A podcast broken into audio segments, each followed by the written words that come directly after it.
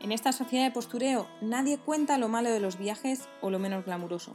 Hola, soy Marta Negro, creadora de truequeandtravel.com.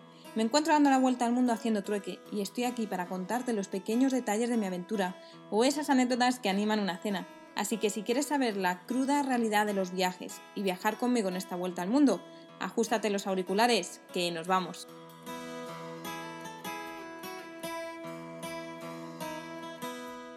Muy buenas tardes desde la plaza central. Estoy aprovechando que tengo el micro puesto conectado al móvil porque está grabando algunos vídeos aquí en el centro de la ciudad. Es que Cracovia tiene muchas curiosidades y la verdad que me interesa hacer algún vídeo porque la verdad que, son interesantes.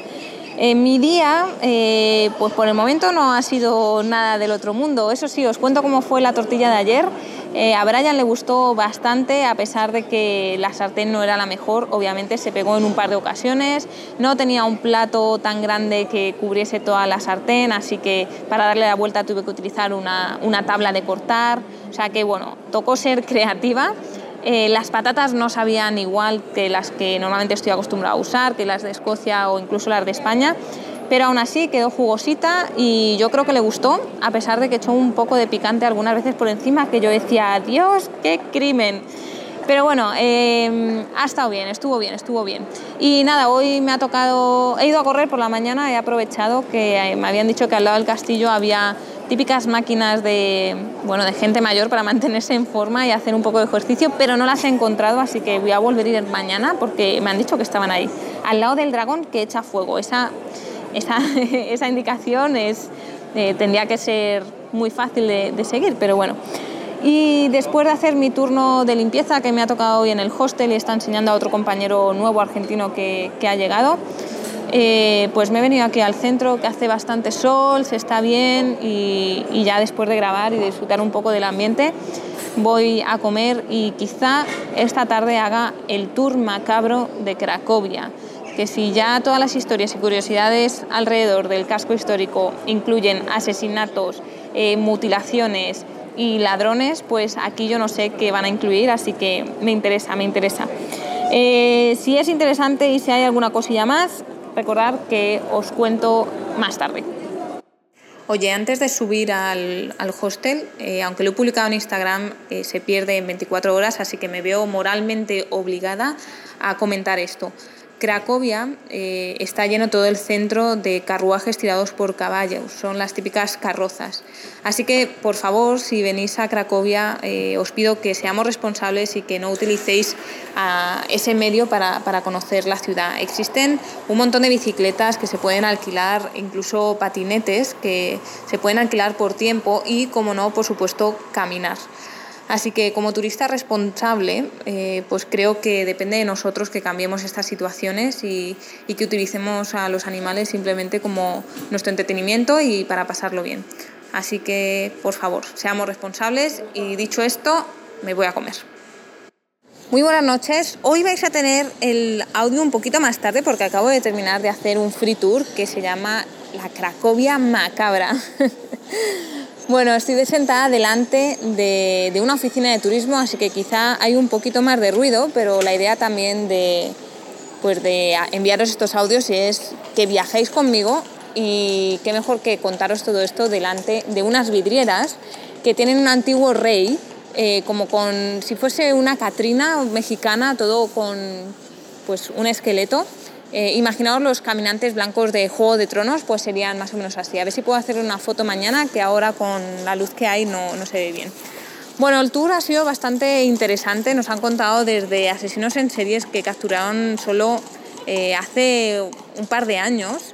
Pues hace más, nos contaron que hace más de 20 años eh, encontraron una, dentro de un lago una chaqueta hecha de piel humana bueno, pues había un hombre eh, con un fetiche un tanto extraño y se dedicaba a, matar gente y a hacerse prendas de ropa con su piel. Le consiguieron capturar gracias a, un mago que tocó esa chaqueta que encontraron y al final pues lograron encontrar a, la persona que, que, había cometido los crímenes y esto fue hace, hace muy poco, por eso es bastante interesante contarlo. Luego también nos han contado pues, bueno, todas las historias de, la gente que ejecutaba a, los ladrones y demás. Y es diferente a otros sitios porque aquí se les consideraba como apestados, entre comillas. Nadie quería eh, tener ningún tipo de contacto con ellos, no eran anónimos, es decir, solo se ponían el capuchón cuando, cuando iban a hacer las ejecuciones, pero se lo ponían para no tener el contacto con el condenado y que no se les pasase ese tabú, esa malicia, ¿no?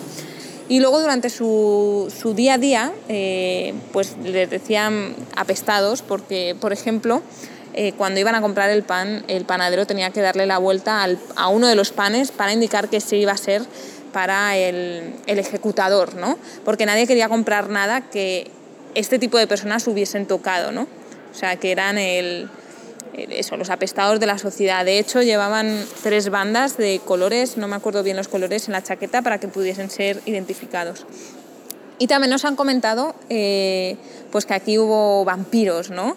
Y un vampiro polaco muy conocido que se llama Karol Kot y que desde los ocho años empezó a apuntar maneras porque eh, bueno, se iban, por ejemplo, de vacaciones con los padres y él iba a una carnicería y pedía botes de sangre fresca para bebérsela, ¿no? Y bueno, han contado todo el proceso de cómo, de cómo asesinaban y tal. Creo que no es muy agradable que os lo cuente ahora y contar cómo asesinaba abuelitas y demás.